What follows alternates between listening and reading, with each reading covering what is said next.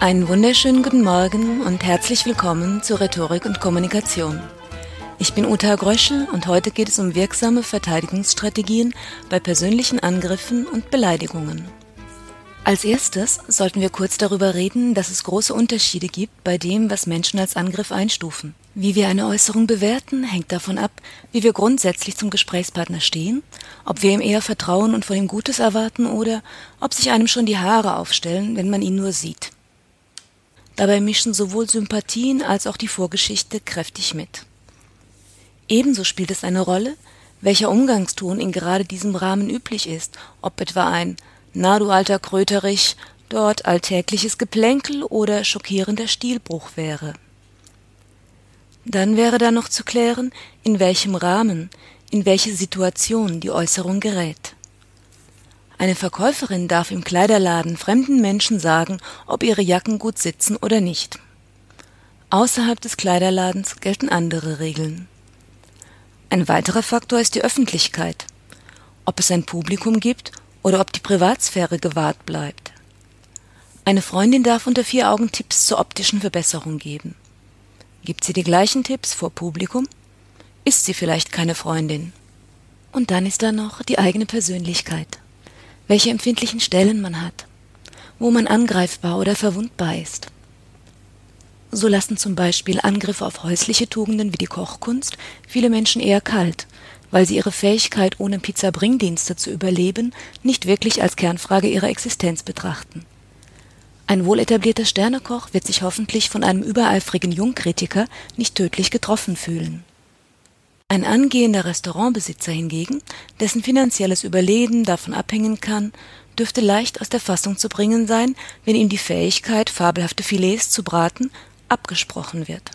Und zu guter Letzt ist die Einstufung einer Äußerung natürlich auch eine Sache der Tagesform. An fitten und ausgeruhten Tagen gehen wir wesentlich lockerer mit den Sprüchen der anderen um, als an grippigen, müden Tagen, wenn es regnet, der Lieblingspulli einen Fleck und die Katze das Sofa zerkratzt hat. Soweit die möglichen Einstufungsgründe. Kommen wir nun zu den Kennzeichen der Angriffe. Nur zur Sicherheit.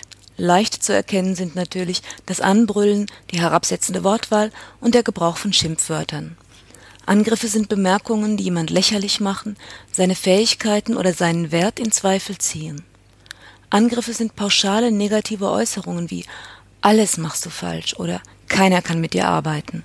Auch die unerbetene sexuelle Anmache und das Ansprechen allzu privater Themen durch Fremde ohne vorherige Einladung gehen als Angriffe durch. Okay, es gibt natürlich Menschen, die auch nicht die Andeutung eines kritischen Blicks vertragen. Aber von dieser Sondergruppe abgesehen gilt die Regel, wenn sich eine Bemerkung wie ein Angriff anfühlt, ist es eine gute Idee, sie auch so zu behandeln. Der wichtigste Grundsatz im Umgang mit Wortattacken lautet, Du sollst nicht auf den Inhalt eingehen. Wer auf den Inhalt einer Beleidigung eingeht, akzeptiert die Beleidigung. Keine gute Idee. Im ersten Schritt geht es heute um Reaktionen, für die man keine Schlagfertigkeit braucht. Wobei schlagfertige Antworten natürlich auch Spaß machen können, und darauf gehen wir im nächsten Podcast ausführlicher ein. Es gibt drei einfache und seriöse Standardantworten, mit deren Hilfe man aus jeder Beleidigungssituation aussteigen kann. Die erste Standardantwort ist die Rückfrage nach dem Grundmodell Wie meinen Sie das? oder Was wollen Sie damit sagen? Worauf wollen Sie hinaus? Die Rückfrage passt oft, wenn sich jemand im Ton vergriffen hat. Was zum Teufel haben Sie mit dem Bericht gemacht? Die Rückfrage deutet an, dass die Aussage unmöglich so gemeint sein konnte, wie sie geklungen hat, und diese Botschaft wird auch meistens gehört. Eine häufige Reaktion auf die Rückfrage besteht nämlich im Rückzug. Oh, hm, ich meine, wir hatten doch besprochen, dass der Bericht in Zwölfpunktschrift mit einfachem Zeilenabstand ausgedruckt wird. Warum haben Sie sich nicht daran gehalten? Das Letztere ist eine akzeptable Aussage. Die zum Teufel Aussage war ein persönlicher Angriff. Die Rückfrage hilft oft, aber man braucht natürlich noch mehr Pfeile im Köcher. Die zweite Standardantwort ist die Beschreibung des Angriffs als solchen. Das war eben unsachlich, das war jetzt unter der Gürtellinie. Damit geht der Ball zurück zum Angreifer und der kann sich entschuldigen oder weiter versuchen, Krieg zu führen.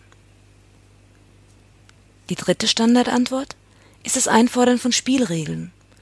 Man muss dem anderen sagen, was geht und was nicht geht. Reden kannst du mit mir, aber brüllen musst du alleine. Wenn wir das Gespräch fortsetzen sollen, dann funktioniert das nur ohne persönliche Angriffe. Mit diesen drei Antworten kommt man aus jeder Situation heraus. Frau Gernsich, was zum Teufel haben Sie den Bericht gemacht? Hm, wie, wie bitteschön meinen Sie das? Sind Sie schwer vom Begriff? Was zum Teufel haben Sie mit dem dämlichen Bericht gemacht? Moment, lieber Kollege, Sie vergreifen sich gerade gewaltig im Ton. Ich sage Ihnen gerne, wo der Bericht ist und was die Änderungen bedeuten, wenn Sie vernünftig mit mir reden.